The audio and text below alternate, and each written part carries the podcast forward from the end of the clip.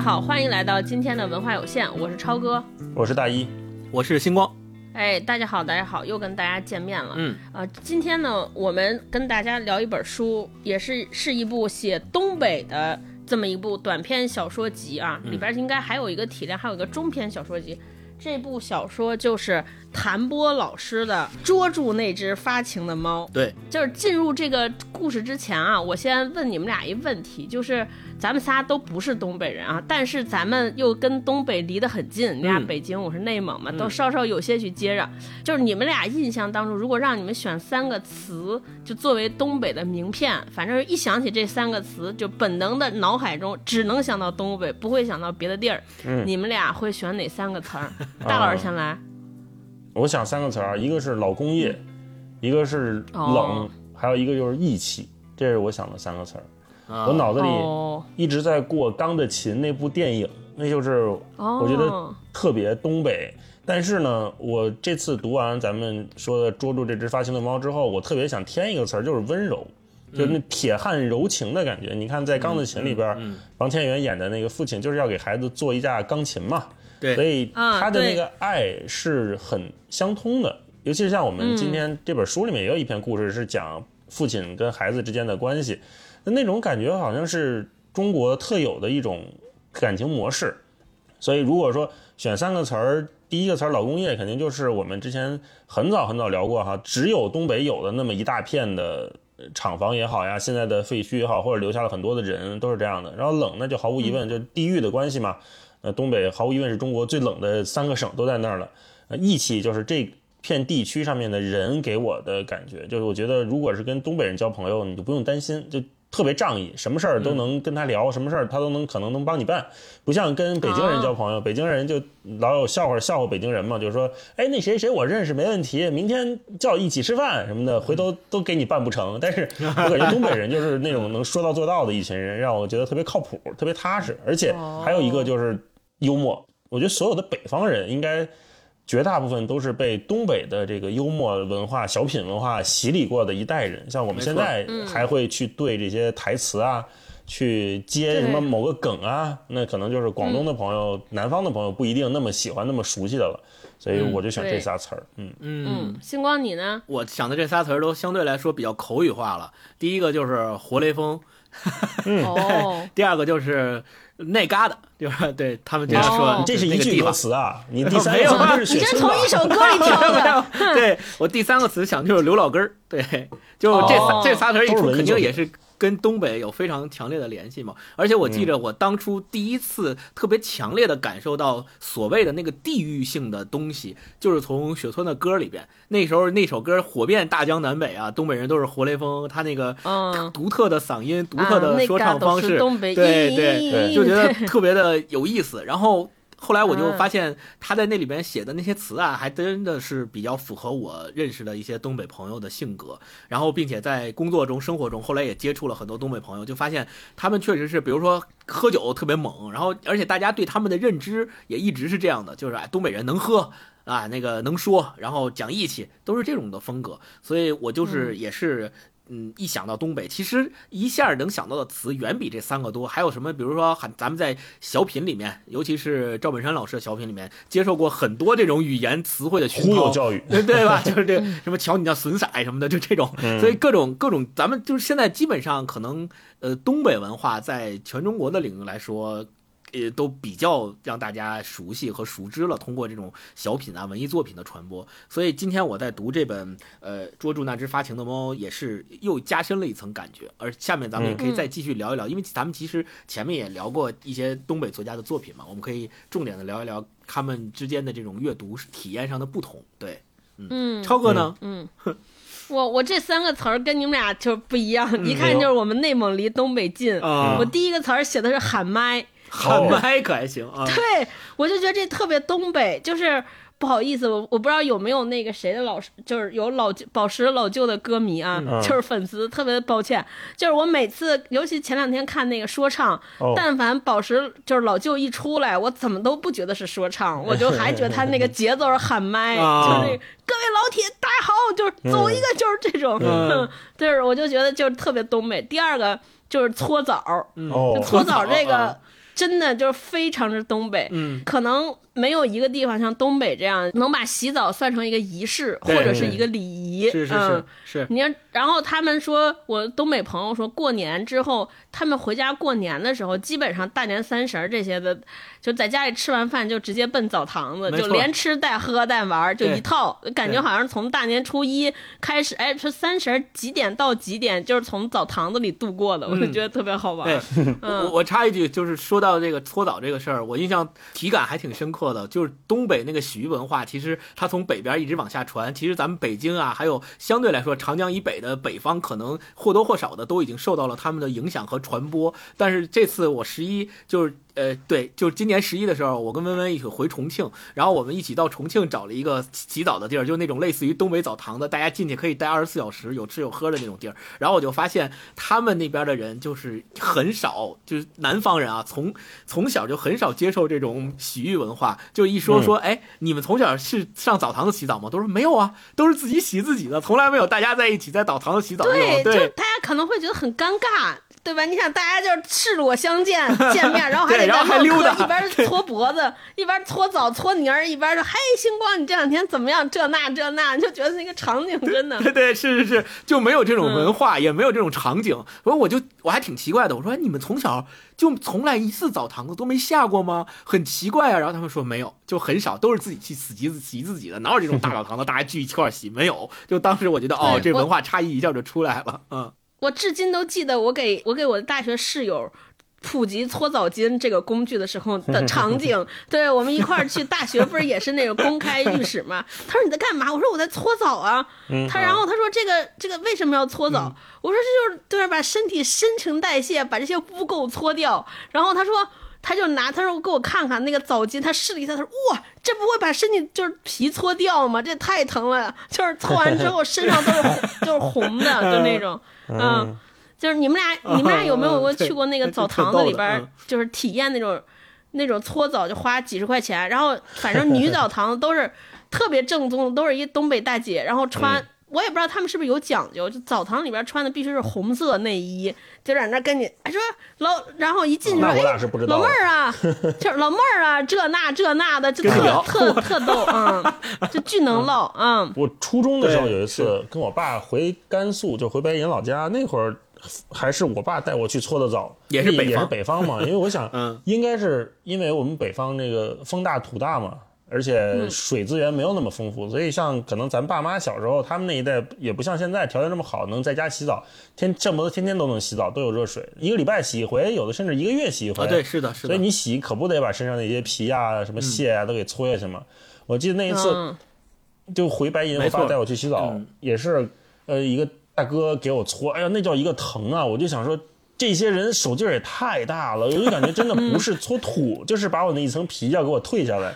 搓完之后，我转天就得荨麻疹了。后来我我妈一直记恨我爸这个事儿，记恨了很久。我 不知道是不是感染了还是怎么就还是没事弄干净了，还是我小时候不适应啊，就不知道。嗯，可能是没搓过第一次吧啊。说到那澡堂子，我就想起来刚才大一说的那个关键词“老工业”。其实这个 我认为啊，我就是我自己瞎说啊，可能是有一定的关系的。因为那个时候老工业基地大家都是大国企嘛，工厂，然后大家都聚居区生活在一起，然后也因为可能水资源确实匮乏，所以那个时候每一个单位都有自己的澡堂子嘛，或者是一个两个的，然后大家都聚集起来，在同一个时间，可能比如说固固定一周开放几天，开放几次，什么时候开放，然后大家都一起去那个时间段内一起去洗澡，所以那个时候澡堂子文化可能是从那个时候开始流传下来的，我猜的啊。所以那我你像我当时在北京这边也是嘛，在郊区，然后我们我爸我妈的单位也是这种澡堂子，然后进去当时整个那个地区只有一个澡堂子，然后进去之前也得先敲门问里边有没有人，一般都是敲门人男的女的，然后问男的女的，然后里边可能会喊如果有人就是女的，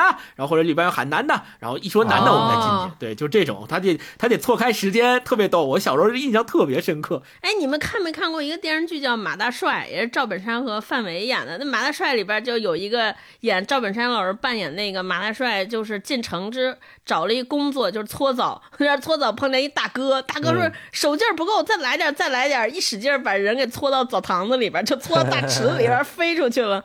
嗯，对，特别 逗。看嗯，然后我的第三个词儿跟你俩有点像，我就直接就是写的小品。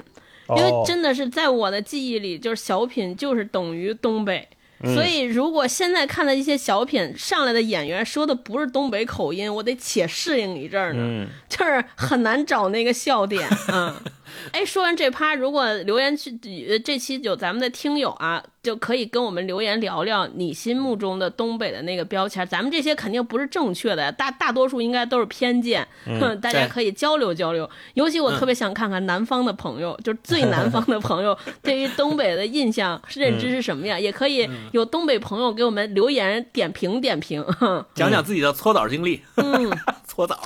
行，那我们就今天正式进入这本书，看看到底这本书里写了个啥事儿，能让我们仨。这么浮想联翩，那让星光给我们介绍介绍，捉住那只发情的猫里边到底讲了一些啥啥事儿、啥故事。呃，捉住那只发情的猫这本书呢，是呃谭波老师的第三本书了，实际上，然后是他二零二二年十月份的最新出版的一本短篇小说集。这个短篇小说集里面一共收录了十二篇中短篇小说，然后其中有十一个都是短篇，最后一个也就是跟他这本书的名字同名的那篇小说，其实算作中长篇吧，我理解。然后他一共讲了十二个故事，在这十二个故事里面，当然浓缩了不止十二个人物了，他有很多人物，尤其是最后这篇同名的里面，人物非常重。多，然后写的人生百态，写的非常的细致，也非常的好。那整部这个短篇小说集里面所描写的这些人呐，还有他生活的背景啊，大多数都集中在东北，尤其是大连这个城市，当然也会涉及到长春。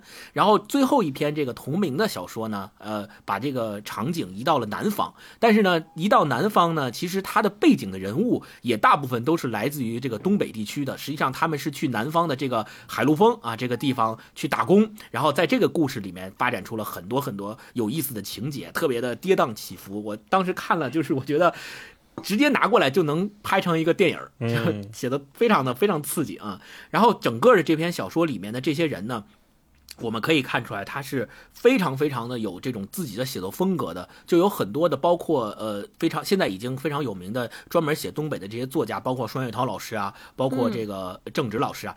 他们也都对谭波老师的作品有非常高的评价，比如说大家一致的一些看法都是说他的文字特别的节俭。咱们说节俭就是写的，嗯，呃，不拖沓，而且非常的硬，就是每一句话和每一个词都像是精雕细琢出来的。在这些精雕细琢的词里面，他能够把呃这些人物呃生活当中。故事里发生的善恶呀、爱恨呐、呃喜悲呀，这些情仇都融会贯通于一炉。通过一篇短短的短篇小说，就能够让你非常鲜明的感受到他想写的这个人物的这种鲜明的性格，马上就立起来了。而且这个故事啊，让你觉得离你既遥远，但是又接近。就是仿佛你在生活当中能发现很多人，他的内心深处，其实每一个人都有非常温柔的一面，像大一老师刚才说的温柔那个关键词，但是他外表上又表现的很粗粝，外表又表现的很立体，好像让你觉得他琢磨不透，有城府复杂，但实际上每一个人内心都会有一个像宝石一样包裹住的东西。那他描写的那种外表和他外在的那些性格，实际上。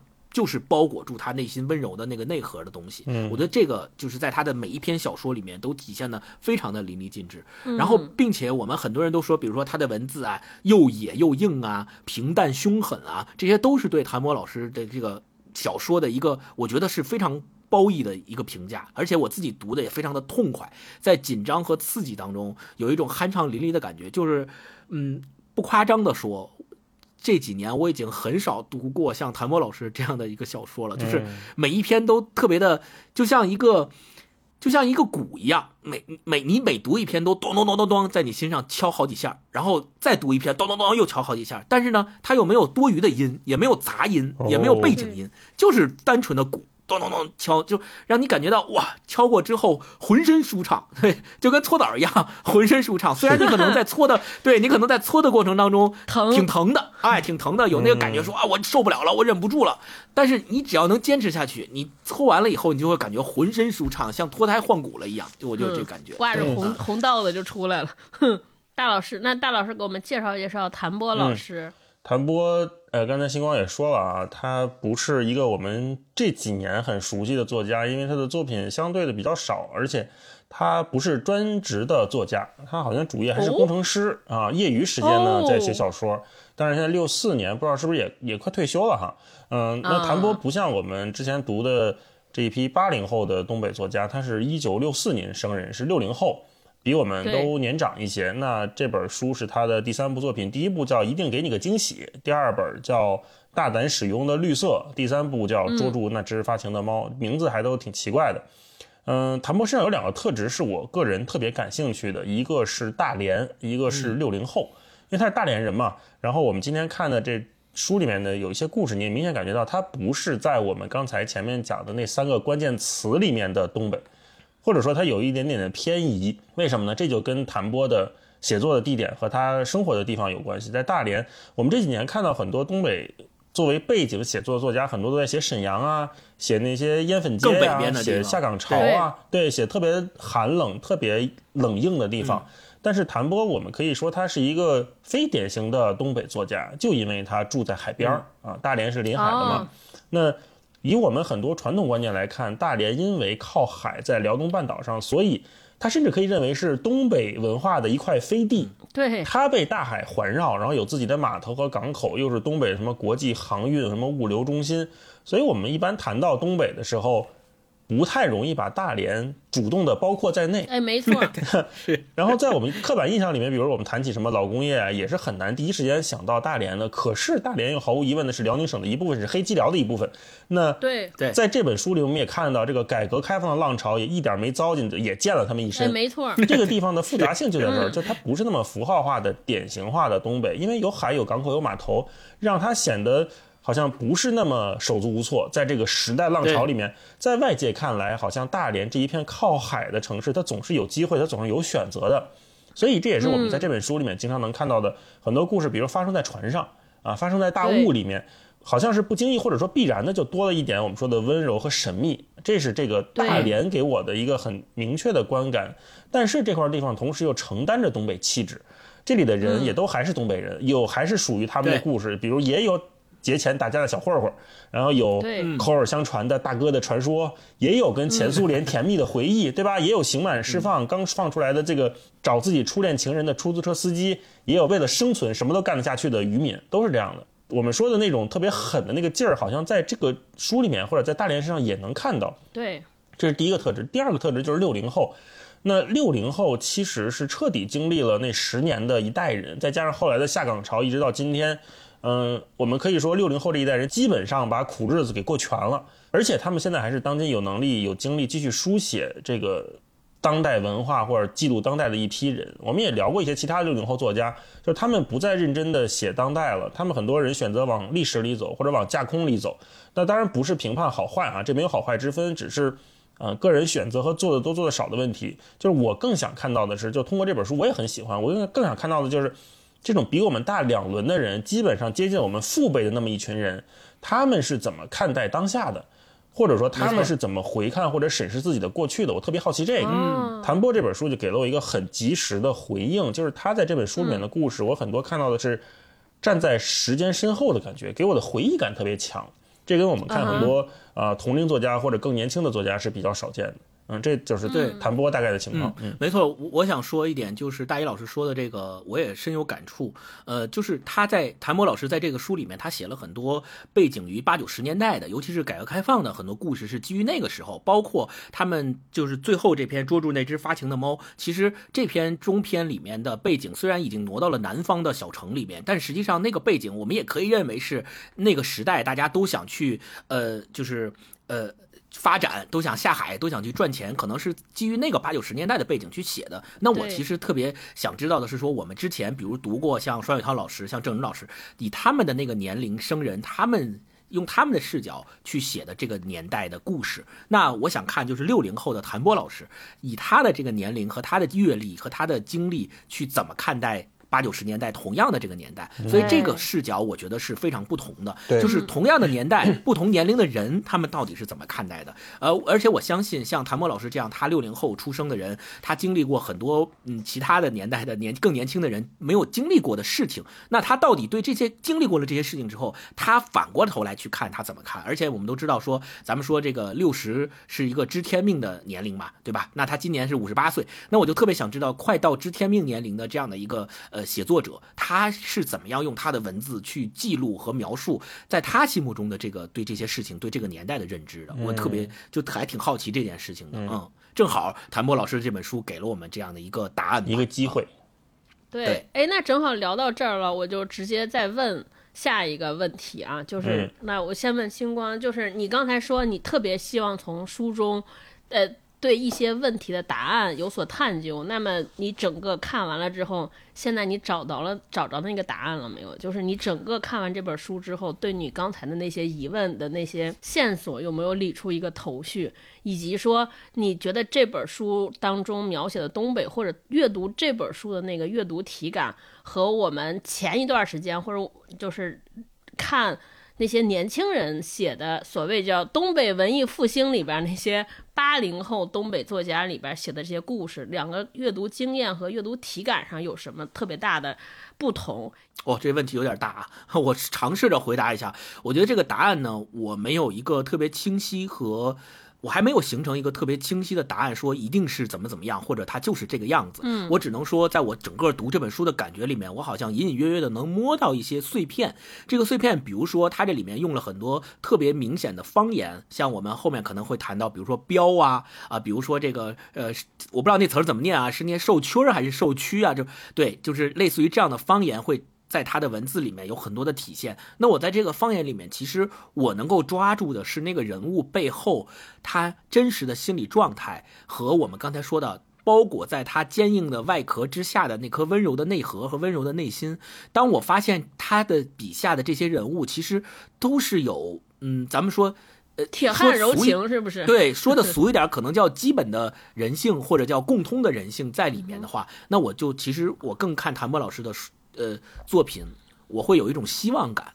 我我我我对这个东北这，比如说老工业基地共和国长子，他可能在八九十年代的改革开放大潮下，很多下岗职工，然后萧瑟了，他衰败了，他没落了，然后大家一回望这个那片土地，就会发现啊，这没有希望了。哎，一回望那片土地，就会觉得完了，对吧？你别别去了，呃，投资不过山海关嘛，对吧？有这种就。大大家都是这种感觉，但是我读谭波老师的书，我觉得只要那片土地上的人他还依然在。他还依然有这个心气儿，他的内核还依然是这样的内核和内心，我就觉得他的希望是不会灭的。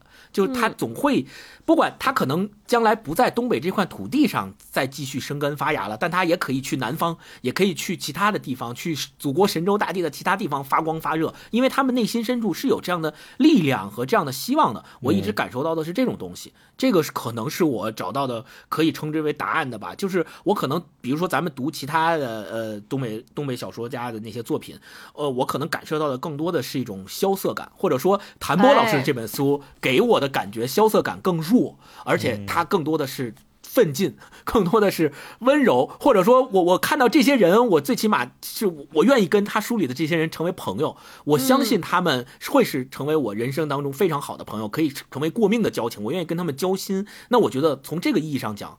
就还有希望啊，就不会有不会灭掉。对，这是我的感受。超哥呢？我跟星光有点像。呃，我我之前读咱们聊过的那些，嗯，的郑直老师啊、双雪涛啊这些书，读完之后，我脑海中的感觉就，虽然他们的人物也写得很好，但是我读完感读完之后，沉淀在我心中的更多的都是对那个环境的认知，比如说对于烟粉街是什么样子，对于他们生活的那个年代是什么样子，就是脑海中沉浸的都是关于环境的。但是读完捉住那只发情的猫，脑海中留下的全是这些鲜活的人。就这些这些人，而且每个人都特别有信念感和力量感，嗯嗯，就是读完那之前的我们那些年轻作家的作品，我好像感到的是一个时代的肃杀，或者是一个大环境那种沉重和窒息，是那种感觉。然后读完谭博老师，觉得是一个个人特别具体和鲜活，啊，然后但是这我觉得是两代人写的东北里边，他们对于人的那个描写，其实。有很大的相通之处，就是这群人，我觉得他们虽然表现的特征不一样啊，呃呃，有就是可能我们八零后作家看到的这些人是以失落的一代，就他们或者是失落的一代、无助的一代。啊，谭波老师的那个作谭波老师笔下的这些人呢，他可能是经历过辉煌，或者梦想过要创建、打拼出一个自己的辉煌。但是我觉得这些人的底层的性格当中有相通之处，就是他们骨子里有一种骄傲感。我不知道这个“骄傲”这词儿准不准确，就是可能就是那些从优渥环境之下成长起来的人，就是他们内心中有那种底气，就这种这种骄傲感表现的，或者是。说，然后这种骄傲感具体表现在说我对自己的一些原则啊、底线的一些恪守，对吧？比如说这个原则底线，有的是一些嗯很小的生活习惯啊，比如说虽然可能精神破败，就是经济破败了，但是我还要坚持一些这个文艺生活，我还要坚持丰富的情感生活，就这是一种坚持。还有一些就是他们有很多东西吧。呃，没有垮，就是他那个内心当中的信念感，我觉得都非常像啊，这就是我读到的相同和不同的点啊。嗯，我特别同意超哥说的那个骄傲，我觉得如果再细化一点，应该是他们每个人身上都有傲骨，那个铮铮的傲骨，就是。就我觉得是突出的特别明显的，就是每一个人都有自己的坚守。比如说，我就觉得我不能靠别人，我不能靠父母，我哪怕自己出去上街要饭去，或者是我打砸抢，我哪怕做坏事当然，我们不提倡做坏事啊。就是说，他哪怕选择了这样一条路，呃，可能是一条不归路，但是他也认为说我应该靠自己，我绝不能依赖别人，我我我不绝不能是回家吃我爸，对吧？我我还是要靠自己。对我觉得这个这种傲骨只要一直在。就一定会还有希望啊！对对对，就是他的那种信念感特别强啊！就这种信念感，有的你看我们这本小说里边，有的来自于说我对于旧日爱情的一种坚守和坚持啊，不管他现在变成怎么样了，反正我就是还要找到他，跟他一起过啊。中间经历了什么不重要，但是我还是要把过去那个线头接起来。有的是对。朋友的亏欠或者承诺，我坚守了一辈子。对，咱们看那个杀手，就最后那个同名小说里边那个杀手，其实那个他明明知道他要杀的那个人，和他和他心中一直怀念那个人不是同一个人，但是就因为长得像，他说哦，那我不杀他了。就是这种东西，这种坚持，甚至是有点无厘头或者没来由的这种坚持，我觉得就非常像，嗯，在两代人里，嗯，大老师呢，你有什么要补充的吗？嗯，我觉得。我跟你们想的差不多，但是方向略有不同。比如说你们说的信念感，我读到的是一种力量，或者说一种被藏起来的力量，可能来自这本书的宣传语叫“就是磕就是碰”啊，这个看上去是非常有力量感、有冲击感的一句话。如果拿到这本书和我们刚才说的八零后甚至更年轻的一批东北作家来比的话，这可能。是不局限于在东北这一片土地上的较量。为什么这么说呢？我觉得这个力量的来源，包括他们的年龄差距是不一样的。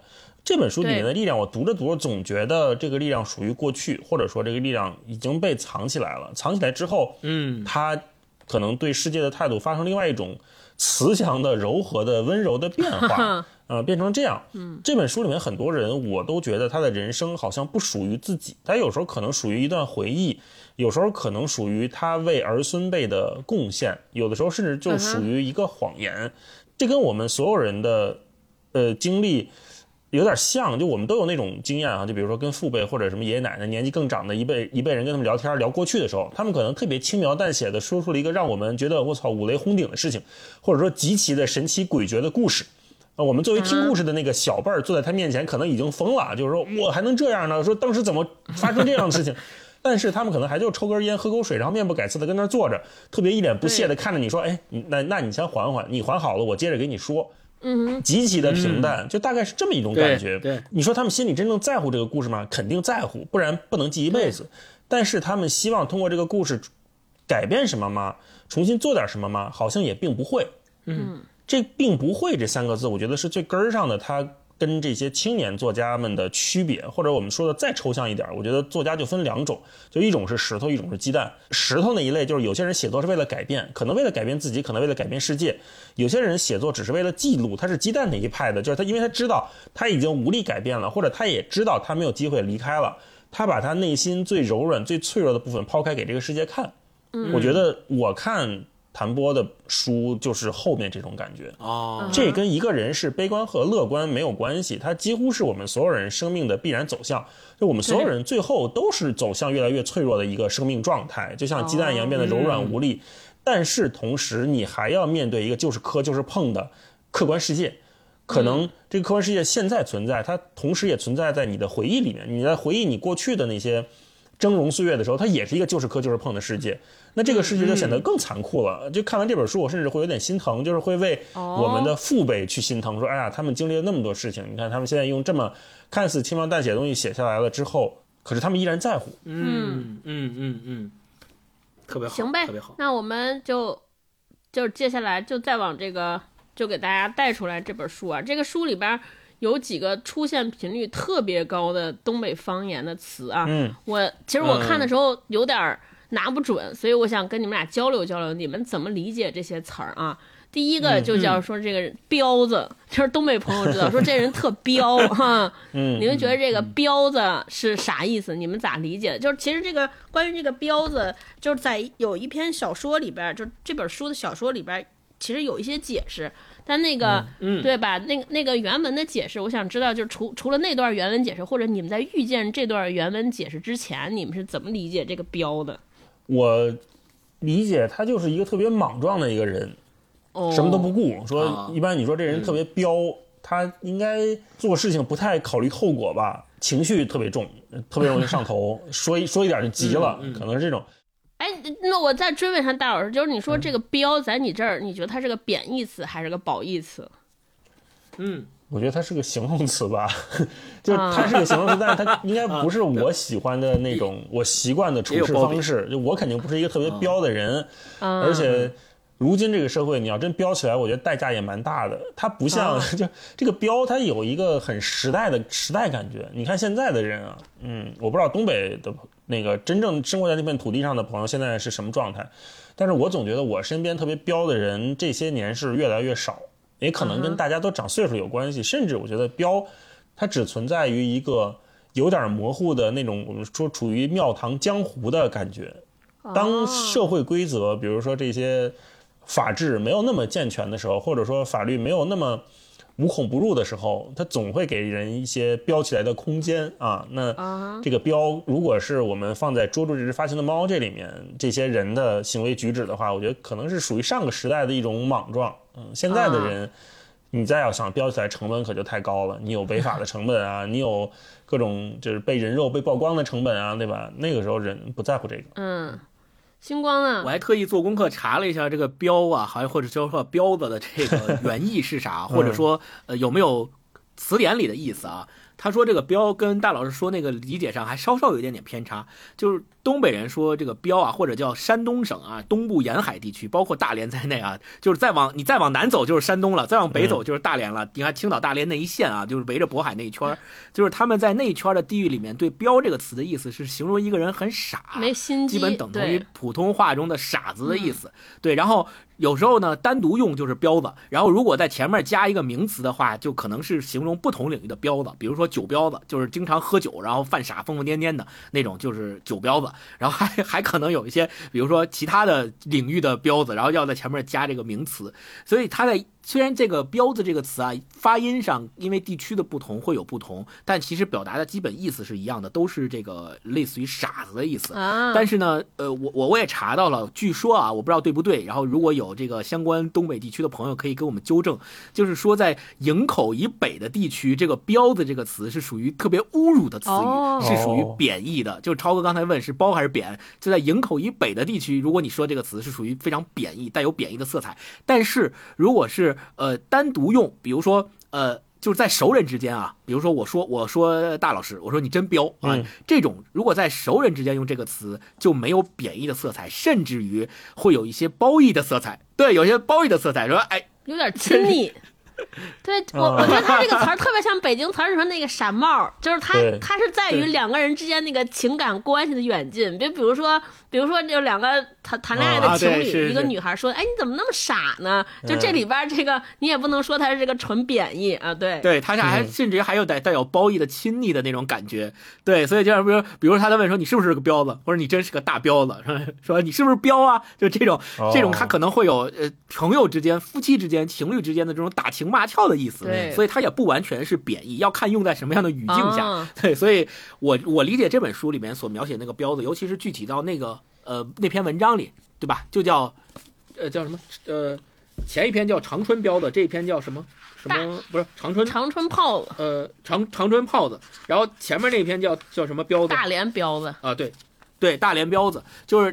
具体到这本书里边的那篇文章《大连彪子》里，我觉得他写的就是那个又有点傻又有点鲁莽的那个人物形象，对，然后叫杨明嘛，那个那个在这个小说里边的那个人嘛，所以我觉得他用这个词形容的就是那一类人吧，而且我觉得是惯用于他们对那个人的形容，就他们是小学同学，从小学同学的时候起，他们可能就觉得他挺彪的，是个彪子，后来讲述了他后来成长。这呃，长大成人之后的一些故事，所以就用这个词来概括，我觉得还是挺符合那个东北人说这个词儿的原意的吧？对啊，，哎，我自己对这个标的看法，我是觉得这样，他他我我自己理解，我觉得这分两类啊，有就是我们说这人标不标，就是肯定就是没心机嘛，缺心眼儿，对吧？就是就是比较莽撞，考虑的不是很多，或者说不是考虑的很周全。那我觉得这个是在我我在我这儿分两类，就是在动机上，我们来分析他是不能能力上不够，还是说他意愿上不屑。啊、我觉得就是分两个，就是大连标的，咱们看那个文章里边，很多人他就是觉得说，就是我不屑于分析，我不屑于顾及那么多，我就是想干，我就是按照我的意愿来，我觉得这是一种标的，这种在我心中可能他是偏正向的，就觉得这个人非常仗义，非常有坚守，非常有坚持啊，特别有血。特别特别血气方，呃，特特别有血血性。然后另一种就是能力上不行，那就是 那就是贬义了，对吧？哈，说我这人这么缺，呵 呵就是这种。嗯，然后那 个我我还列了一个词叫炮子。嗯大老师，你是不是没看明白是啥意思？就是炮子明白，，你们对给，我讲讲。炮子，我看了一下，我还查了一下，炮子这个词儿其实就是偏偏指一类人，就是混混。但是这类混混他其实就是五行，就是地位不是高，哦就都是靠 打打杀杀。因为我们说小社会上的小混混，他分好多嘛，有一些比如说是小偷，对吧？就是靠偷，有的是靠就是偷坑蒙拐骗，也是一类，对吧？当然这类我我我看我理解的意思就是炮子这类人就专门靠打架起家的。嗯，就是古惑仔，嗯就是可能在东北话里边就叫炮子，啊，这是我的 理解。嗯哦，嗯，对对是的，没错。那个炮子，其实我觉得像咱们那个电影冯小刚老师演的那电影《老炮儿》啊我觉得那个啊炮和这个炮子可能有差不多相同的意思，只是北京话的叫法和东北话的叫法有有些许的差别了啊。嗯嗯在北京可能过来就叫老炮儿啊，对，是是呃就是类似于混江呃湖的，他们那边叫社社会哥，对，就是打手，一般是说打手，然后而且是那种，比如说在犯罪集团里面，可能是那种比较低级的打手，就没什么脑子的，就是听上面的安排，说你去把他给我办了，然后那帮人就去办了，嗯。就是这种人叫炮子。如果说，比如说是那种安排他们的那些人，可能是更上层的，比如军师啊、老大呀一些人，就是老大他就不叫炮子，就专门是指老大手下那帮打手，专门的一一形形容叫炮子。嗯所以，呃，我觉得，呃，像这个，尤其是这里面还有一个叫写的那个小李的那个故事，其实他们写的都是一群这样的人，我觉得还是非常有性格的，而且我自己的读起来的感觉就还挺刺激的，就 就。每一个可能每一个男孩身上，在小时候，尤其是上初高中的时候，都有这样的情节吧。对。就是出去混啊，弄他，对吧？嗯。弄死他，就这种有这种情节的感觉，就会很刺激。对。嗯。嗯。是。是，嗯。哎，好然后下边有一个动词，这个小说里边出现特别多。大老师刚才说就也说出来，就是碰，就是磕，但是我啊自己感觉他应该是念壳，就跟据我跟东北哦。朋友交往啊。还是你离东北近呢？对，哇！昨儿还真啊问我一长春朋友，我说：“哎，在你们那儿说这人彪是啥意思？”他说：“就是说这人虎。”就是真就这种解释，就是说跟没说一样。用另外一个不懂的词解释这个不懂的词。对我我还问他，我说这是不是念壳？嗯，就是就是碰的就是壳。嗯对说嗯那个壳咋说？就是举个呃造个句子，就是哎，说那个星光跟大耳俩人咳起来了，他其实就是干起来了啊。啊你这磕你磕他那就是弄他、嗯干他、削他，嗯 就是就是感觉是这个意思。这要在嗯北京话里面，就是跟你丫死磕，就是磕了，啊应该是一个意思我感觉也是就较上劲了。这字儿都是一个字儿嘛，嗯对。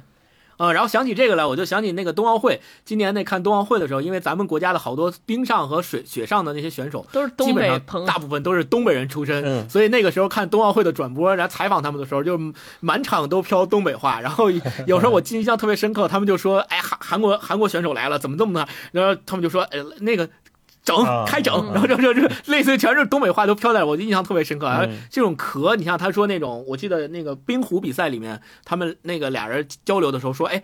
顶线了，来来来，擦擦擦，来咳他咳他，然后说嘎嘎好，就 就是这种，就是一下就东北话就感觉就出来了，就嗯。这种这个在这个句话里面的咳的意思，其实就是拼命，然后要用力做啊，哦拼了，跟他拼了，用力做，咳他，就是那跟他死磕，嗯，就这有这个意思。啊哦，这个，哎，我那天听到一种说法，说为什么东北话感染力这么强，对吧？我们都说嗯一个宿舍有一个东北人，就全宿舍你会发现过一阵都说东北话。然后有一种嗯解释嗯就说，他会发现东北话那个里边这个动词特别多，就动词特别多，就特别有号召力。哦比如说，对吧？整整一个，对吧？干他，削他啊！然后嗯包括包括你看他他们经常说那句话，就是咱们就是说你跟谁俩呢？这是。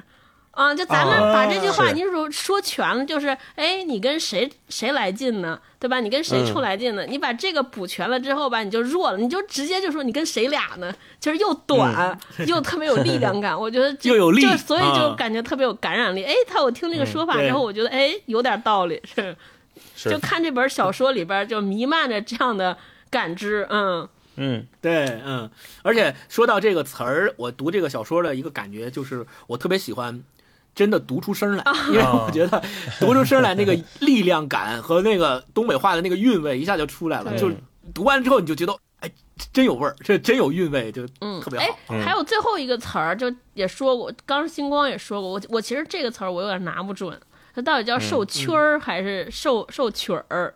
就是我也太拿不太准，对，委屈的屈啊，嗯嗯。嗯对，呃，我我查了一下“受屈”这个词呢，它是意思啊就是非常简单，就是这两个字，就是受委屈的意思。哦但是呢，它读出来是叫受屈，但是我不知道在东北话里边到底加不加儿化音，因为我看这本书里面写到这个词的时候是都要加一个儿化音的。嗯咱们只看文字，实际上想象不出来它那个音到底怎么发。如果大家有东北的听友，欢迎在评论区用发语 音、发语音的方式帮我们来，那个对小宇宙可以发语音了，用发语音的方式让我们学习一下。只有主播才能发吗？啊？是吗？嗯啊哦你这啊明白啊，大老师，你你是怎么理解的这个受屈儿？就是你觉得是什么在在什么状态之下才啊？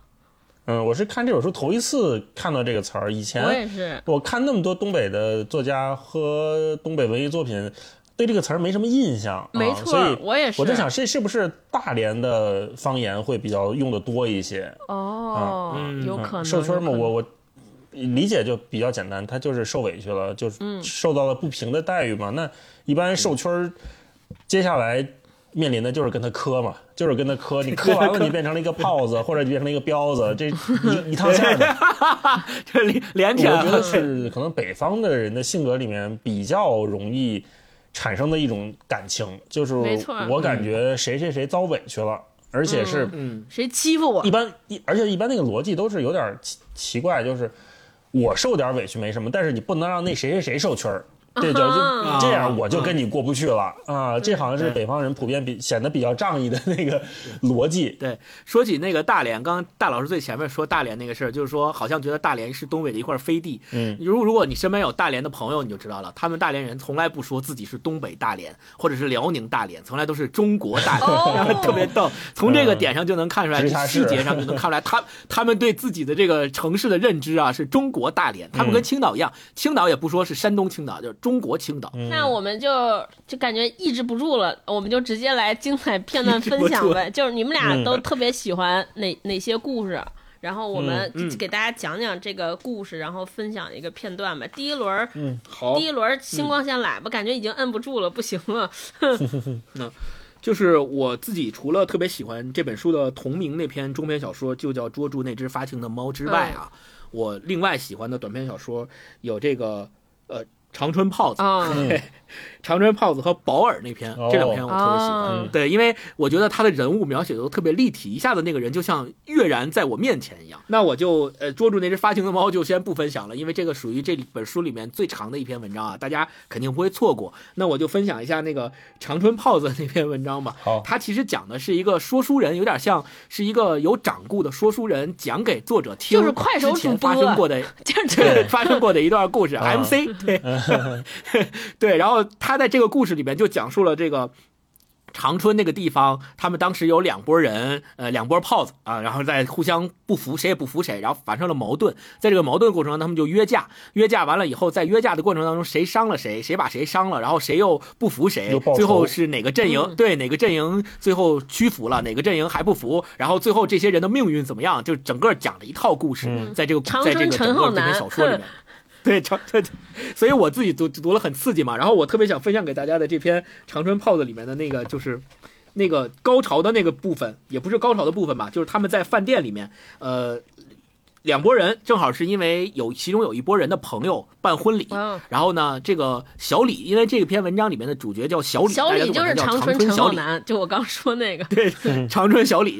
然后长春小李有一个朋友办婚礼，小李就请了好多这个黑道白道的朋友来一起参加婚礼嘛，然后同时也请了跟他有点矛盾、互相看不顺眼、不对付的另外一个帮派，也就是长春的另外一个区域吧，你可以这么理解，可能是比如说呃红星的人请了东星的谁谁来，对呀。但一说这个，大家可能就清楚了啊。铜锣湾只能有一个浩南，然后，然后在婚礼上呢，这两拨人就开始不对付。那那个时候呢，在婚礼现场，如果小李在，可能不会发生这样的场景。恰恰就是因为小李不在，然后两拨人底下的这些炮子们啊，开始互相不服，然后开始说一些片儿汤话，用北京话说就是片儿汤话，刺激对方啊。在这块我特别想分享啊，他是这样的。我分享的这段里边可能有很多东北的脏话啊，我希望 大大家大家这个听听起来不要觉得特别膈应啊。就是说，哎，这边就想说，兵子兵子就是嗯，可以理解为被请过去参加婚礼的另外一个帮派的那个炮子啊，东兴乌鸦。对，兵子讲话，兵子讲话声音很大，隔一个桌的杜尔门听到了。杜尔门对身边的四开子说：“真他妈的能装犊子呀，在你们二道怎么装都行，装到咱们家门口了。”刚才冰子跟老歪说的话，四开子也听到了。四开子说：“这个冰子咋还舔腚舔出花样来了？”小李的好兄弟沙老齐说：“长春除了我李哥，别的都是个嘚儿，耍米的也称大哥，凭什么呀？他啥也不是。”杜二门来到沙老齐旁边坐下，跟沙老齐一唱一和，越说越难听。这一顿曹挤，这一这那个文字里面写的是这一顿曹挤啊，我不知道怎么发音啊，我只能说这一顿曹济。老歪气得把酒杯咣的一蹲，小李就是这么带的兄弟，没个规矩。兵子说：“这些鱼鳖虾蟹上不了台面，搭理他们干啥？”大家对老歪可能还忌讳三分，舔蛋，舔定兵子还呜呜喳喳的，那能惯着他？沙老齐、刀八宝和张西果起身过去质问兵子：“说啥呢？啥？你这逼咋说话呢？”兵子说：“都往后稍稍，我说啥能咋地？小李回来之前，你们哪个敢跟我呲牙？”杜尔门说：“冰子，谁给你的胆儿？你敢撅小李？”嗯，兵子说：“小李咋了？我跟小李枪林弹雨的时候，你们在哪儿呢？再说小李咋了？小李能咋了？小李在我伟哥面前，那个 这个词比较脏了，我就不读了，大家可以自己去看。对，算个什么叉叉呀？啊，整个二楼的炮子，马群、二掌柜、黑子，然后他点了一堆人名，说就把老歪跟冰子围了起来。四开子把卡簧掰开又合上。”兵子，你个狗卵子，你嘚儿都不是 就是开始大家开始对峙起来了，然后要打，对，要打。后来就是因为在婚礼上有了这么一出，然后大家都义愤填膺，说今天我跟你说不把他们干了，咱就。不能这事儿过不去了，然后就逼得小李没办法，就带着这帮人，然后就去他们二道那边要跟他们查架，要跟他们干架。后来在这个过程当中，小李也受了伤了。后面这个小说里面也有交代，也有描写，大家可以自己去看。就我觉得看这个就觉得特别刺激，整个就像是看这个黑社会互相火并的这个场景一样啊，而且还配上的是东北话的那感觉，就是一说。那个你瞅啥？瞅你咋地？对就是这个这个这个感，一下就画面就出来了。对，哎，我接着星光这个分析分分享一段，因为我也特喜欢这个故事，但我喜欢的不是小李那个人，我喜欢的是就是讲给别人讲这个故事这个主播叫四邪愣，我就觉得他给 四邪愣，对，叫四邪愣，MC 四邪愣，对我就觉得他的讲话啊非常风趣幽默，我感觉一般人讲这个故事啊，就是讲的非常平淡，就肯定就讲我们东北之前有一特牛。牛掰的人这那这，你就觉得特像吹牛。但是他讲的时候，我就觉得讲的特别风趣，就是特别好啊，绘声绘色。然后中间有一段儿，就是他在跟别人，他在跟其他的一些朋友讲小李的这个故事的时候，然后发生跟其他桌的人发生一些口口诀啊，发生，然后别人，然后我觉得这个对话特有意思，说你看李哥都走了二十五年了。在网上养活着一批讲李哥故事的主播，不过他们讲的都是皮毛，他们不知道实情，知道实情的像申哥又不愿意讲，主要是那些主播不懂小李的心。你懂？有人怼他，你不是也天天扯 毛篓子？然后，然后那个人就怒了，四喜龙就怒了，说哪个傻狍子聊闲是不？你大大呼呼，五五喧喧，三吹三吹六哨，挺能装的呀。二十年前不用二十年，十年前你敢这么跟我说话，跟我五马长枪，一天天的。法治社会救了很多人，和谐社会救了你们，山货，气死我了！四邪愣说，然后，然后四，然后其他人还四哥四哥跟你闹着玩呢。二十年前谁那谁敢啊？四哥卡子早就掰开了，我觉得这个卡子还是卡子，应该就是他们打架时候的一个工具啊。对吧？啊，嗯。四邪愣说不够段位。没必要掰卡子，你们这样的小撒拉蜜，跟我嘚儿喝的装犊子，半个羊头让你眼冒金星，一一个整羊头都不用俩你就躺下了。有人问啥叫羊头，然后说，飞脚电炮混社会基本配。羊头属于高配，新疆人传过来，他就是说，接着就说五句，说新疆维吾尔人羊头玩的溜，想学学买条华子，就是，啊 对，买条烟，嗯，买条买条华子，我单独教你。四邪愣说净整这一出，你们这帮小撒拉密，沉跟头把式，嘚儿喝的，啥也不是，哼，直接脑奔子，锅贴子，大脖溜子，卡什么压卡巴当下一顿削，你们都服服帖帖了。就是这一段对话，我觉得特别。精彩啊！要有东北朋友念一段，我觉得就特别棒。刚才超哥念的这一段，就让我想起来，有时候会分享一些快手老铁他们直播的那个回放，然后看一个东北的老铁在上面直播的时候说这些话，就是一串一串的连着都不带打磕巴的，然后每一个词儿跟每一个词儿都不重样，就一下那个画面就有了。然后后面就超哥分享这段后面还有呢，就是后来这个老铁这个这个叫什么？四邪愣，这个四邪愣，四邪愣不是给这个作者讲那个小李的故事吗？后面就是都是他讲的了。然后他俩坐下以后，那四邪愣还说呢，说：“哎，老铁，这是干啥？硬菜我还一个没点呢，着啥急呀？说不能超过九点，我腰疼，坐不了那么长时间。”我说：“说好了，铁子，屋里坐。”炕上坐，小瓜子你随便嗑。南来的北往的，佳木斯鹤岗的家人们、铁铁们，今天我们唠小李磕个老歪，然后就是这个一下就感觉这直播马上要开始了，我就觉得特别有生活，嗯，太棒了，嘎嘎真实，嘎嘎真实，特别有感染力，热血沸腾的。是的，是的，大老师来，大老师来分享一段。好，你你俩分享这个语言这么有魅力的，我分享一段稍微温柔一点的。呃，我特别喜欢一篇叫做《一生只爱克拉拉》。啊，那一篇，我觉得那一篇写的哇，真的是好浪漫。对，大概这个故事讲的什么呢？呃，一个叫达明的木匠，他手艺非常好。嗯，我知道他的时候，他可能已经是人到中老年了，中年吧，在给几个院儿打这个大衣柜啊，打一些家具什么的，弄这个。因为他是单身嘛，所以也有人给他介绍对象。就有一个当地的可能是军队的军官说，把要把我妹妹介绍给你。但是这个达明木匠呢，就一直不太爱搭理。为什么呢？这个故事就讲这个，就达明木匠他到底想的是啥呢？第一段我就很觉得很好啊，就是他把达明木匠他是一个怎么样的人，他做活有多精致写出来了啊。这个跟刚才我们说的那些特别粗犷的人形成了一个很鲜明的对比哈。这样，对，达明木匠在一号院出了名，他大衣柜做的漂亮，他做圆桌、做床、做流行的高低柜都漂亮。高低柜啊，我不知道现在的朋友还有没有这个印象，就是以前可能是我小时候才有的一种家具的形态，现在都没有这个了啊，不叫高低柜了。对，组合柜，这还不算，达明木匠有绝活，他能用一支电烙铁当笔，在衣柜立面烙祖国大地，烙老虎、龙、万马奔腾。我们这帮小孩爱看他用电烙铁画画，不爱看他拉锯、刨板、敲敲打打、钉钉子。他手头轻灵。可有一次压住烙铁不动，烫得木板直冒烟。我们一旁喊着了，快点着了！他惊醒状，抬起烙铁，快速滑动。不一会儿，一匹奔马跃然成型，白烟散尽处，原来是高高扬起的黑马尾。达明木匠干活认真，算账不斤斤计较，就是爱喝点酒。喝多了他会哭，不是耍酒疯的那种，而是一言不发，任由泪珠淌成了溜。你看前面，嗯，先说这他非常的。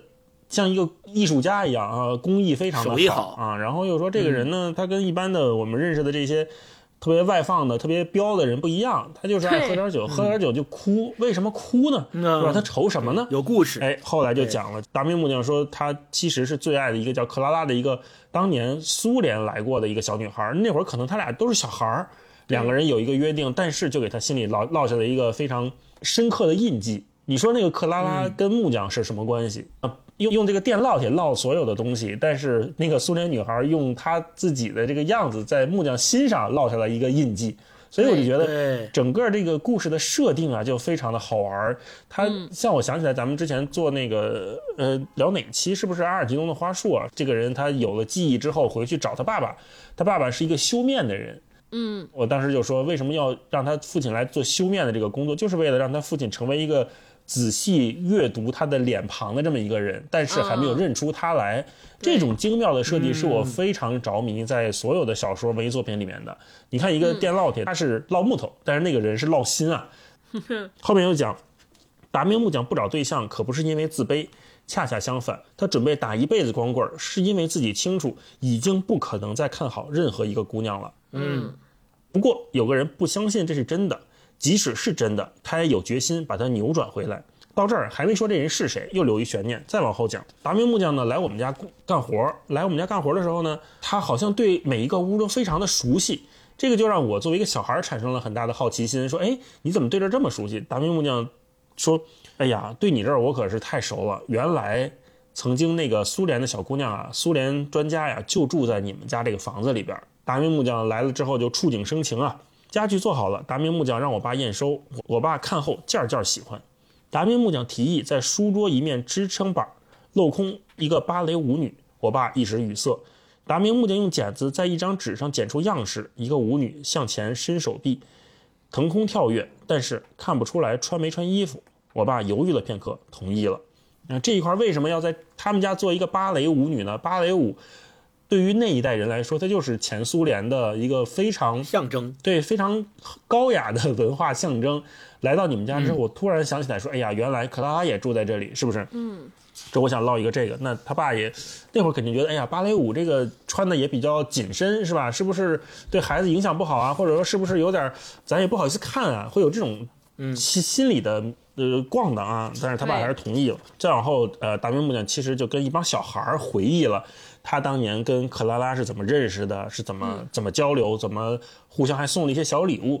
那这块我觉得设计的也很好，就是他已经好像没有办法去跟成人去讲这些事儿，我跟你们说不着了。但是跟一帮天真无邪的小孩儿，我还愿意把我当年那个美好拿出来给这些小朋友们分享。达明木匠最后还是要给葛夫大队长家做活儿啊。葛妹妹来二号院了，带了满满一套袖鸡蛋。她从一号院走小路，途中在山坡草棵了里捡了一大窝鸡蛋。他确实能干，我们专门在山上寻找都找不到，他顺路就捡到了。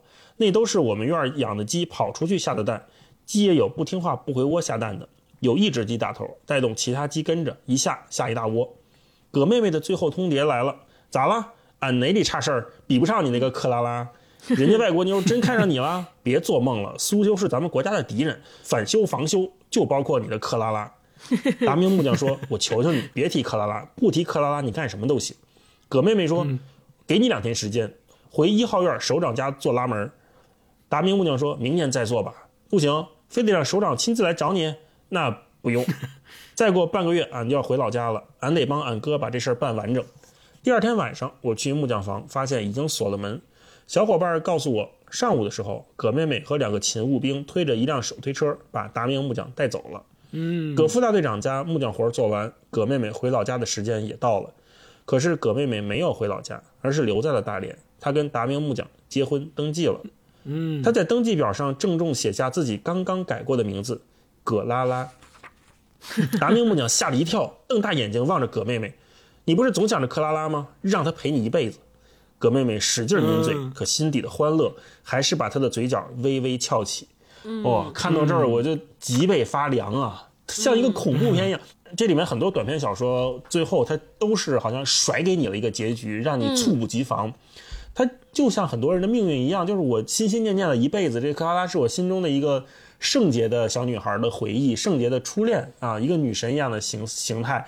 但是最后被一个我身边这么好像我寻常的人、平常的人代替了，然后他还用一种我我甚至不知道这个葛妹妹的心态是什么，我是为了报复她吗？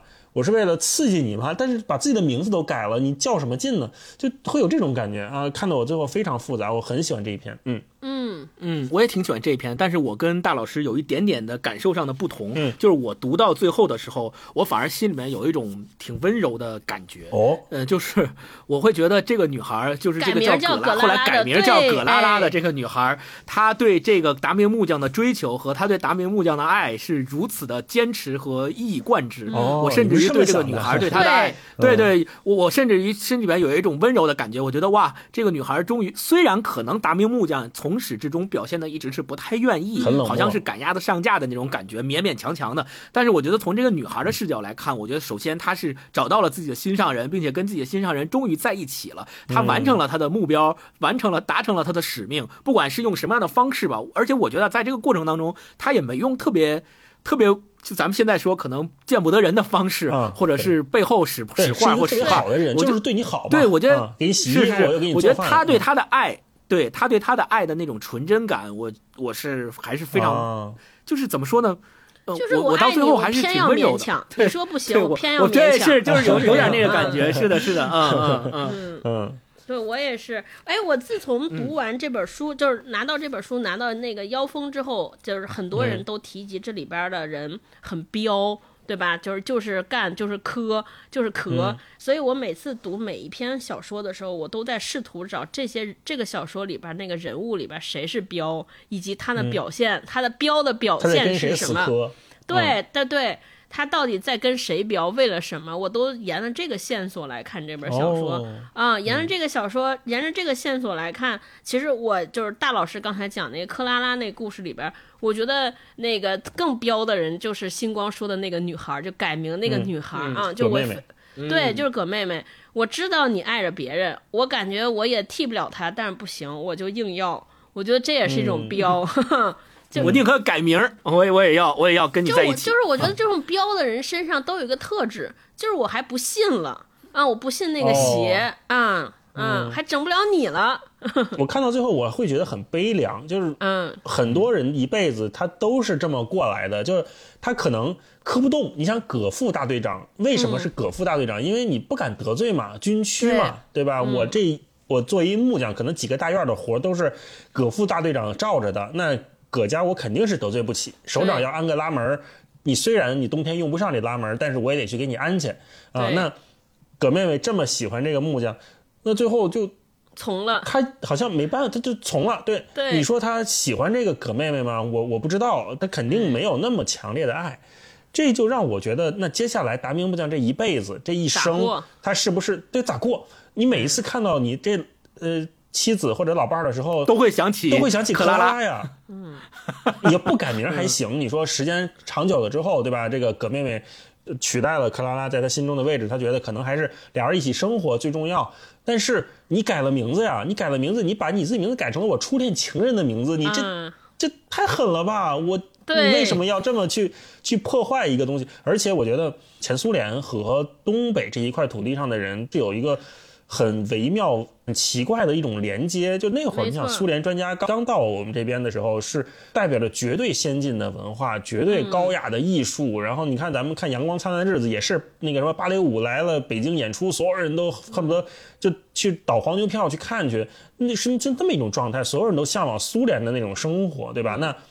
苏联的小姑娘在她这里面描写，刚才我还没有念，也是一个放着金光的一个像洋娃娃一样的美好，对她就像一个小仙女，是吧？对而且可能甚至可能就在他们那个青春期，可能达明木匠也不是一个特别善于跟别人去一起玩的人，他就觉得这个克拉拉是一个小女神，她对我很好。然后克拉拉在这儿也觉得很孤单，终于有一个小朋友跟我一起玩，那我我也挺喜欢她的，对吧？那我还留了一个小饼干盒子作为暗号去去记录这一切，这么一个绝对完美的那种初恋般的晶莹剔透的珍宝。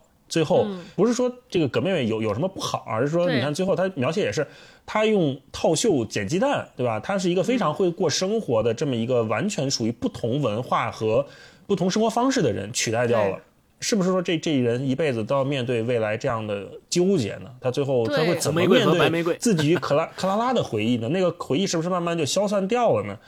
那是一个挺遗憾的事儿。嗯，没错，我特能理解大老师说的，就是你是站在这个男性的角度，就可能 克拉拉，克拉拉对他来说既是一个人，可能也代表了一个就是我私人的心房当中的一个角落，那个角落留在我对封存了我的记忆，封存了我的童年，封存我所有对美好的想象，放在那儿。我本来说，当我现实不如意的时候，我经常回那个角落看一看，可能让我生活很美好一些。结果最后这个女的来了，这个葛妹妹来了，这个角落也跟你去除了，说不能留，对哼就强占了，就特别苦恼。嗯，对，来，咱再再分享来一轮呗。啊。那个大老师先来吧，让大老师再再来一个。哦，我再来一个哈。嗯，保尔那篇我很喜欢，然后前面呵，跟我一。篇我也很喜哎欢，对然后我也第一篇我也很喜欢。哎呀，我跟大家分享第一篇吧，因为第一篇可能大家很快就能看到。第一篇讲一什么呢？足球啊，好像也是跟 我觉得跟大连大连好像是一哎个名片一样的标签，所以我第一次看到大连万达嘛，足球设置的时候，我就会心一笑，我觉得哎挺逗的。而且因为我不是球迷，所以我从来不知道球迷里面也分这么多，怎么讲帮派啊，还是各种的。内容生产者各有不同啊，主角就是大张，他是一个老球迷，球迷中的 KOL，哼，对 老球迷，球迷中的 KOL。然后他呢，呃，曾经一度跟这个什么球队呀、教练呀都非常熟，人家都敬他三分、啊。慢慢的，随着时代的变化，别人也不认他了，也换人了。原来想蹭票混进去，人家高看他一眼也没有了，甚至把他拦在外头，没没有人搭理他。后来呢，他就落魄了。按这个书里面讲哈，就说大环境、小环境怎样变化，都影响不了大张看球、讲球。他不找工作，不顾家，不听劝，每天泡在球迷角，最晚一个回家。终于惹得老婆不开门，踢也不开。离婚时，女儿跟了妈妈，大张净身出户，搬到了早就离了婚的哥哥家。一向立正的大张渐渐邋遢，球迷聚会大家不再叫他，先是巧妙避开，好像某个小环节出了点问题，再是渐渐的谁都不提及这个人了。一旦不小心带到，也只引来片刻的冷场。后来渐渐多了讥笑和嘲讽，没有多少时间，不知不觉中，大张竟然成为了一块笑料，相当不好笑的笑料。中场休息，一个驼背大个子披着脏兮兮的军大衣，从一块区域翻过栏杆到另一个区域。他面对球迷，把手臂挥到空中，停住，直到球迷发出了让他满意的口号，才把手臂松下来，再去翻栏杆到下一个区域。以前是小范干的活，现在交给了大张。赛后，大张能得五十块钱。这个我不知道去看球的朋友是不是有印象啊？是不是有这种专门的带领大家喊口号的，跟录节目似的有这种领校员是吧？对不知什么时候，大张跟哥哥也闹翻了，不再回哥哥家。白天他在球迷角东站站西坐坐，夜深了，他踉跄着步伐回到他的窝。体育场外的日本房已经拆迁，剩半栋水泥楼。晚上，大张睡在那里。大张摸了摸后脑勺，摸到一个地方，倏地收手。他把手含在嘴里，呼呼吹气。实际上，他受伤的不是手，而是后脑勺。那是白天，球赛快要开始了，没有人给他票，他硬往里进，被武警拦下。新换的小武警并不知道他是谁，球迷起了哄。正好有一队人进贵宾门，大张喊道：“领导！”领导却没有理睬，或许根本听不到。大张挤上前，随行的一大汉抬胳膊拦开，没有要到票。大张下不来台，他想表演一个侧手翻，结果砸了，后脑勺磕在水泥地上。看到这儿，我就有点没闹明白，侧手翻是啥？他为啥要表演一个侧手翻呢？他爬起来，挪到一棵树旁。球赛结束，他仍在树下坐着。有球迷递给他一瓶啤酒，他把酒瓶放到了地上，就这么一声不语，坐到了半夜。呃，这就是大张落魄的过程啊！原来也是一个跟人家人五人六的人呐。再往后是我觉得这个小说写的最精彩的地方，就是大张他已经住在了一个要拆迁的房子里边，就是相当于露宿街头了。盲流，这天晚上街道完全空了，大张拎起地上的军大衣披到身上，摇摇晃晃地往窝里走。谁呀？大张发现有人在他窝里，他忘记了这个人已经在他这里三天了。你老婆呀？那人说，他也忘记了啊，女他哈，这个女孩也忘记了，昨天还说是他的英语老师呢。谁？你老婆呗，还能有谁？他捂了一下后脑勺。女孩知晓白天发生的一切，素质真差，怎么跟大池比？你不懂，他是那一茬子最好的右边后卫，防守稳，下底传中到位。呸！人坏等于零，一个一个的。呸！不想跟女人讲球，我不是女人，我是你老婆。我老婆早跟我离了，我受够了。那是跟你闹着玩呢，你不总也说要甩了我，不要我了？我知道你是逗我呢，我没有那么坏。我累了，你走吧。大张躺到纸壳堆的床上，这就是我家，我哪儿也不去，赶也不走。女孩蹲到他身边，抚摸他的头。大张睡了过去。一会儿他醒来，有碗小米粥喝就好了。没问题，老公，稍等片刻。热乎的，热乎乎的，必须热乎乎的啊！大张闭上眼，哎，上哪儿弄去？老婆自有办法。他弯腰从地上抄起一个热水瓶，打开一个塞子，冒出了热气。看看啊，热的，怎么弄的？女孩做调皮状，不告诉你。女孩泡好了一桶方便面，端到大张面前。大张躺着纸壳，女孩吹着气喂他。他吃了好几口面，摇摇头。汤。女孩喂他汤，一口一口。大张把汤全喝了。谢谢，跟老婆还客气个啥？大张打了个饱嗝，带出一口血。大张说：“血。”女孩说：“没有吧，西红柿的汁儿。”嗯，后来就大张就是意外死亡了啊，就应该也是比如说磕了呀，或者是喝酒喝多了什么的。这个女孩就说：“老公，你别一动不动啊，老婆哪有那么大的劲儿啊？你真以为你老婆无所不能啊？”女孩好歹把大张弄上了推车。老公躺好，别乱动啊，摔了可不赖我。女孩推着车东拐西拐，沿着大道快跑着，上了香炉桥立交桥。在桥上，她转了好长时间，最终似乎终于明白过来，她迷路了。他手扶车把站了一会儿，然后他像夏家河的小虎的小虎，挺直了身子，抬头望望夜空，望望四周，突然撒腿就跑。小虎骑着一辆三轮车，车上载着是病危的父亲。当时小虎把父亲拉到靠近周水子附近的一个十字路口上，他要去中心医院，但不知道该往哪个方向走。他被难坏了，刚还知道呢，怎么回事呀？他挺直了身子，抬头望望夜空，望望四周，突然撒腿就跑。被扔在十字路口的父亲还活着，路人报警送到医院，第二天才死。最后一段，嗯，而大张呢，十有八九在被弄上手推车之前已经离开了人世。立交桥上灯光点缀的黑暗中，女孩被难坏了，不知医院在哪个方向，甚至很快忘了自己是谁，为什么会来到这里，这是哪里？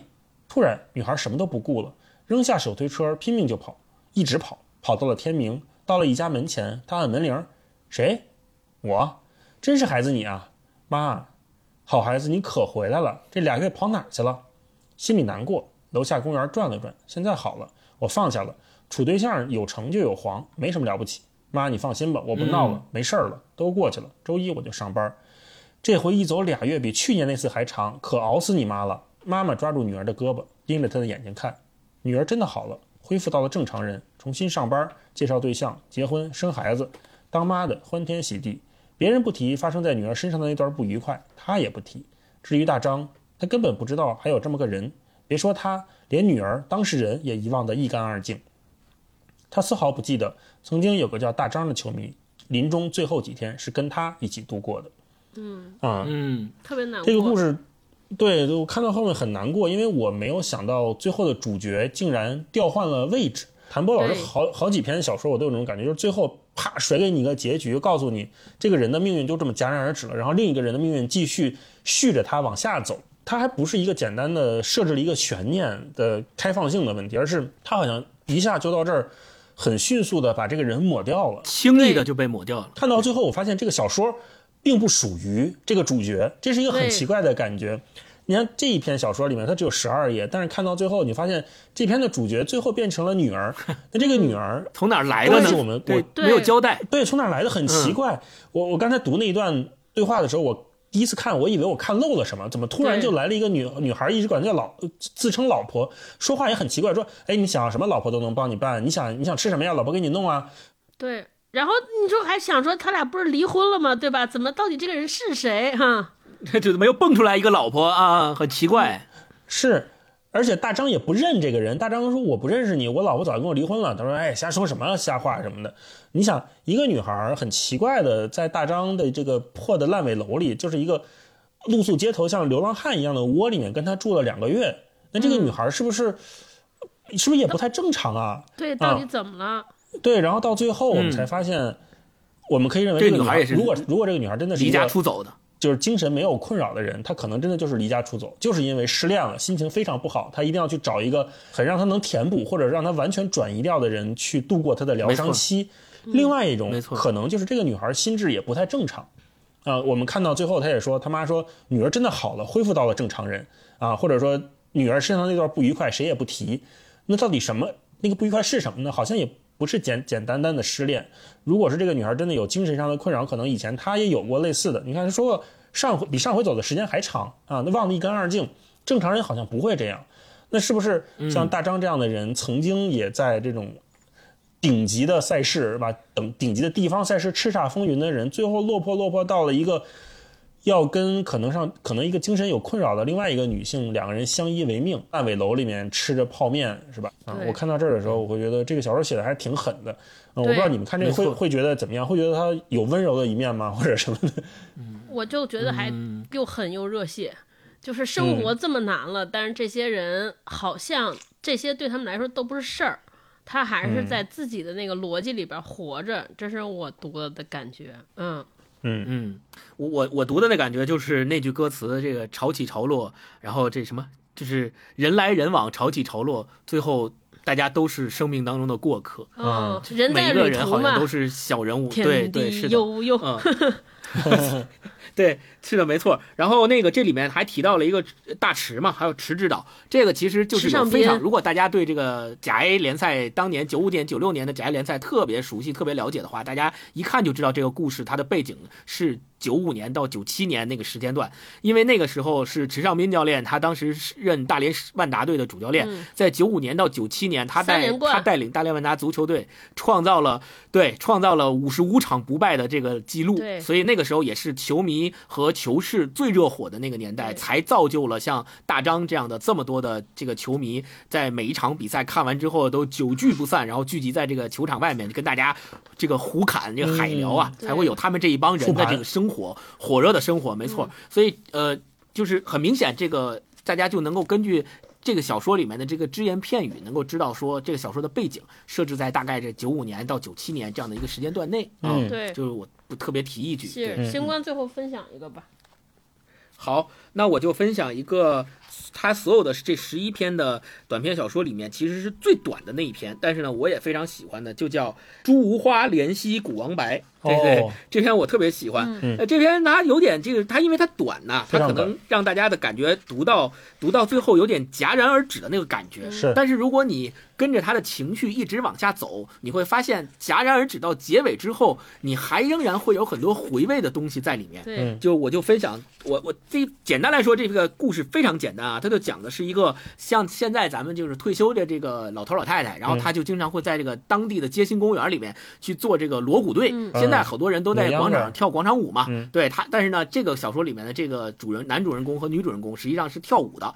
那跳舞呢，就是打鼓，打鼓完了就是表，其实是表演，就是又有打鼓又有乐队的这个吹拉弹唱的表演，然后后面呢还有这两个人一起跳舞，然后什么猪八戒背媳妇儿，有这种嗯舞蹈融合在里面，其实是一个表演。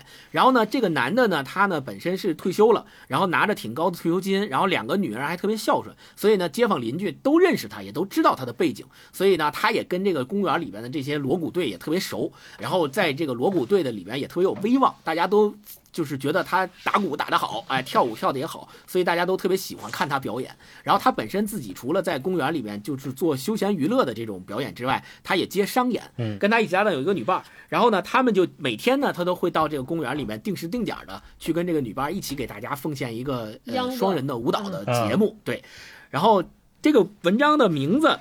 叫朱无花怜惜古王白，古王白就是我刚才说的这个男男的这个男主角，嗯然后朱无花就是刚才说的这个女主角。这个整篇文章的最后呢，他是这么描写的，就是他又描写了普普通通的一天，朱无花来找这个古王白，两个人一起在大家面前表演了一段这个猪八戒背媳妇儿的这个舞蹈的节目。嗯，表演完了之后啊，然后锣鼓一收，古王白转着圈分发名片啊，帮忙宣传一下，接各种开业庆典。我很贵，我很贵啊！好好好，谢谢谢谢谢谢，收摊走啊，喝酒去。他问朱无花一块去，这是例行公事一问，每次都这样。朱无花扑哧一笑：“我可不去，你们一帮的大老爷们儿。再说我不会喝酒，我身体弱，大夫说不适合喝酒。”他还要讲下去，已经没人感兴趣。古王白被两个大屁股老娘们儿搀扶着离去，就是这么写的啊。嗯，瞎子直接去饭店了。一个大胖老娘们儿对古王白说：“朱无花说，这不有人陪了吗？还找我？嘿，少喝点酒。”他在喊：“声音却比说话还小。中山公园做操的、玩太极推手的、踢毽子的、跳国标舞的、耍扇子的、舞刀弄枪的、唱二人转的、扭秧歌的、玩单双杠的、练大合唱的，朱无花哪个堆儿也不去，他目不斜视，迈着小碎步，直接往家里走。嗯你看这个，这文章到这儿就结束了，你感觉好像哎。说了个啥？就说了俩人好像在公园里跳了个舞，然后大家喝彩了一阵儿就没了。对然后到这儿就结束了。然后这女主角好像是从这个文章的最后面三分之一的地方突然升才出现，然后出现完了之后跳了个舞，说了两句话就走了啊，目不斜视就直接往家走了。结结局又甩到这个女女主角身上了。对，啊，对呀、就说哎，那他到底想写个啥？他为什么叫朱无花怜惜古王白？他想表达的是什么？嗯，对吧？对，就不清楚。但是你把整篇文章从头读到尾，你去感受他最后那个戛然而止的结尾之后留下的余韵，你就会发现，哦，原来就是你会体会到这个朱无花这个女主角和这个古王白男主角之间这个若有若无、似有似无的这个情感连接对是非常重的。嗯，尤其是这个女主角，她对这个男主角的关心、关爱和对他的依恋，可能是有依恋的成分啊，在这个小说里面表现的非常淋漓尽致。首先，你会发现很多细节，第一个细节就是，不管什么时候，朱无花都会雷打不动的每天赴约来跟这个古王白来公园里跳这个舞。你说他跳这个舞？也没有商演，也收不着钱。那古王白自己出去还能收个钱，对吧？那朱花来跟他在公园里，啊不给给大家表演这个舞，其实是收不上什么钱来的。但是他就愿意做这个事儿，他就喜欢来跟他一起来做这个事儿。他每天还都来，每天还都定时定点来，这是第一个细节。第二个细节是他去完了之后，每天。古王白都会雷打不动的问一句：“你要不要跟我们一起去喝酒？”像例行公事一样，但是每一次也像例行公事一样的回答都是“我不去”。嗯，然后每次还都得叮嘱他少喝酒啊，我不去了，你们一帮大老爷们儿少喝点酒啊。然后最后一段描写是第三个细节，就是公园里边有这么多练摊儿的，呃各种各样的单双杠啊、扭秧歌儿啊、大合唱啊，这个朱无花都看不上眼。目不斜视，直接往家走。嗯就那你就可以想见，他每天的唯一的一个念想就是过来跟古王白跳这么一段舞，然后回家。除此之外，他没有别的想法，也没有别的念头，就是我今天来就是见你一面，跟你跳一段舞啊，然后叮嘱你少喝点酒。自己回家了，我觉得哇，这个感情你会发现，他可能不像我们年轻人谈恋爱一样那么浓烈，啊。一定要说我爱你，你爱我，你浓我浓。但是这样的感情，在他们两个这个年龄的人当中的体会和流动还是非常明显的，嗯。我就感觉挺、嗯。特别温柔。读，到最后，我就觉得嗯那个词特别准，这就是怜惜，嗯。把一段什么叫嗯。怜惜的这个感情表演的，就是写的特别准。就第一个怜惜就是你喜欢这事儿，我陪着你啊，对吧？然后你你你我嗯我由着你啊。然后，但最后他为啥说说你少喝点酒？他其实还是觉得有一些同情，就觉得你看，哎呀，你怎么又这么不不嗯不爱惜自己的身体？但没关系，对你这么不爱惜自己，但没关系，我也不想改变你，你高兴就行。然后我干我的事儿去了。但我要叮嘱你。对，嗯我就觉得这个就是写的特别好，嗯。嗯行嗯，来，超哥再分享最后一段。我最后一段我就嗯不讲故事了，因为我我们前面呃，就是我最后分享一个大连彪子这篇文章里边有一个对彪子的描述，因为我们前面不是嗯讨论了半天嘛，我们就结在、嗯我们就收在这儿，让大家大概就是你你听完谭波老师对于彪子这个描写，大家可能就能抓住这篇小说到底在想跟大家聊一个什么啊。这个我给大家讲，就是大连彪子，他其实这个故事就是关于我的同学的一个回忆啊。这个同学，那大家可以去看故事，我就不展开讲了。就是他到底怎么描写彪子是这么说：他说，山东老家把精神病人叫吃巴，大连人有一大半来自山东，却把同一种人称为彪子。彪子远比吃巴内涵丰富，用途广泛，而且意味深远。骂街、恋爱都少不了他。他响亮、痛快、过瘾、解恨，能发泄无以名状的情绪，表达极难言传的心意。大连城市历史短暂，正在建立自己的传统，流行词汇频繁更迭，只有彪子经久不衰，愈磨愈利。我的前女友就对这个词非常偏爱，经常用它招呼我。然后中间讲描述他。有一天傍晚，他来我们宿舍交还借我的书，我跟他在校园溜达，我跟他讲了一个白天刚刚听来的笑话，虽然我并不擅长讲笑话，但那个笑话本身很逗人，他开心极了。突然，他放弃了女学生的矜持和不伦不类的普通话，用他那双挺耐看的单眼皮望着我好一阵子后，可狠骂了一声“彪子”。我心花怒放，姑娘在向我吐露衷情呢，我俩关系从此明确下来。大连的普通市民喜爱这个词，市政府的官员也不例外。前不久的一次现场直播，东三省商品交易会开幕式，一个工作人员对一个准备发言的官员耳语几句，官员听后勃然大怒，脱口而出：“不要理他，纯是个大彪子。”通过麦克风传向了四面八方。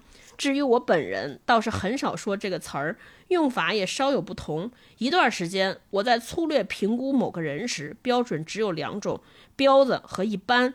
一般是指那些普普通通、没什么吸引力的人，像白莲江、福特总统都归在一般里。这个白莲江就是他的另一个同学啊，我当然也在其列，也就是作者说他自己也是属于一般里啊。彪子是指特殊的、令人感兴趣的、富有诱惑力的人。会计说的不错，杨明的的确确是个彪子。这个杨明就是这篇故事故事的主人公啊。会计说的不错，杨明的的确确是个彪子。拿破仑、巴顿、梵高都是彪子。嗯，我也标这段。对，所以大家就可以看到，到底这个里边选的彪子都是什么人啊？当当他把不是个贬义词，对他把拿拿破仑、巴顿和梵高都是都称之为彪子这一列。所以，所以反正我个人的理解，我认为彪子就是那些他不顾周遭的环境，他自己有自己的坚持，就是那种不疯魔。就我们以前老说台词嘛，叫不疯魔不成佛。我觉得他们这里边的彪子就是那些疯魔的人啊，就非常有魅力。嗯。那行，那么我们关于这本书的分享都到就到这儿。那最后呢，我们借着这本书再跟大家聊最后一个话题。这个话题的由头是我从豆瓣上看来的。我在在豆瓣上看到关于这本书的评论区里边有一个朋友留言说，他曾经有机会和另一位老师去跟谭波老师家进行了一个线下的。聊天儿，然后谭博老师就说说到文学和生活的关系，曾经说说文学与生活是相互大于的关系，因为我们经常在现实生活中听说这个艺艺术来源于生活，高于生活，对吧？这是我们惯常听到的一个，那我们肯定就默认说艺术是大于生活。但是谭博老师却认为说，哎，艺术和生活是相互大于的关系，这个我觉得，哎，反正我是第一次听，因为。这个描述没有前后文嘛，所以我特别想听听你们对于这个问题的理解，你们是怎么理解这句话的？星光，嗯嗯，第一个就是说，他说互相大于，那就是两边一是文学大于生活，另外一个是生活大于文学。咱们首先说文学大于生活，我理解就是咱们都知道那句话，就是艺术来源于生活，但高于生活，那应该是。指的是脱胎于这句话，叫“文学大于生活”，是指的，呃，文学是生活的高度浓缩和抽象。那另一个意思是说，这种浓缩和抽象是应该是作家给自己提出的一种比较严格的要求。比如说，就像谭波老师写的文章一样，他的这些小说都是经过了精雕细琢和反复打磨之后才能写出来的作品。这个，并且你看，在这本书的最后的这个腰，这个这叫什么底封上吧？那双雪涛老师他给他谭波老师作品的评语就说，他的骄傲和温柔都在他一篇篇仔细打磨的小说之中，这使他成为了一个真正的作家。所以我觉得，就是他们，我们呃，唐波老师说，呃，这个文学大于生活，实际上指的就是每一个作家都应该给自己提出这样的要求，在你浓缩和抽象生活的时候，要用这种精雕细琢和反复打磨的精神去写你的东西，就像。呃，用谭波老师的话说，就是像像一个彪子一样的专注和投入，耗费你的无数的心血凝结而成的作品，才能成为一个真正好的作品。这是第一个部分。第二个是说，生活大于文学。我自己的感想是说，呃，生活大于文学意味着我们要就是一个好的作家，他应该不断的。要求自己用一种抽离的视角，一种旁观的维度去看待自己的生活和生活当中所遇到的这些人。这样的话，就像这个书里面还有一篇文章叫《两场大雾》嘛，对吧？就是作家呃也是以另外的第二个要求，就是作家必须要求自己沉浸到生活的这场大雾里，让自己不至于去掉下。他在一个文章里面写的大雾是有边缘的，是吧？这个有一像一个正方形一样飘着飘着，有可能就会到边缘，你不注意就会掉下去。